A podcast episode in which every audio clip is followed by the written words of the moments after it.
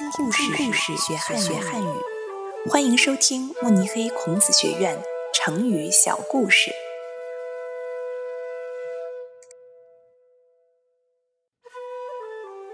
初生牛犊不怕虎，出自《庄子·之北游》，改编者邹华丽。东汉末年。刘备在汉中称王，命令将军关羽拿下襄阳，进攻樊城。此时的襄阳、樊城都是曹操的领地，所以他让白马将军庞德为先锋，前往樊城救援。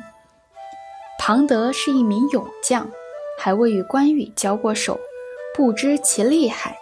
当庞德来到樊城外，他指明要与关羽决战，两人战百回合，不分胜负。关羽回到驻地，对身边的人说道：“庞德的刀法厉害。”关羽部下大将关平觉得庞德就像一只刚生下来的小牛，因为小牛还不知道老虎有多厉害，所以不害怕老虎，勇气可嘉。因此，关羽要取胜，需用计。正值秋天大雨时节，河水上涨，庞德的军队住在低洼之处，所以关羽巧施计谋，大败了庞德。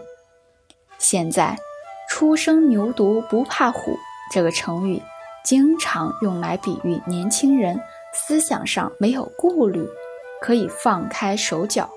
大胆的去做自己想做的事情。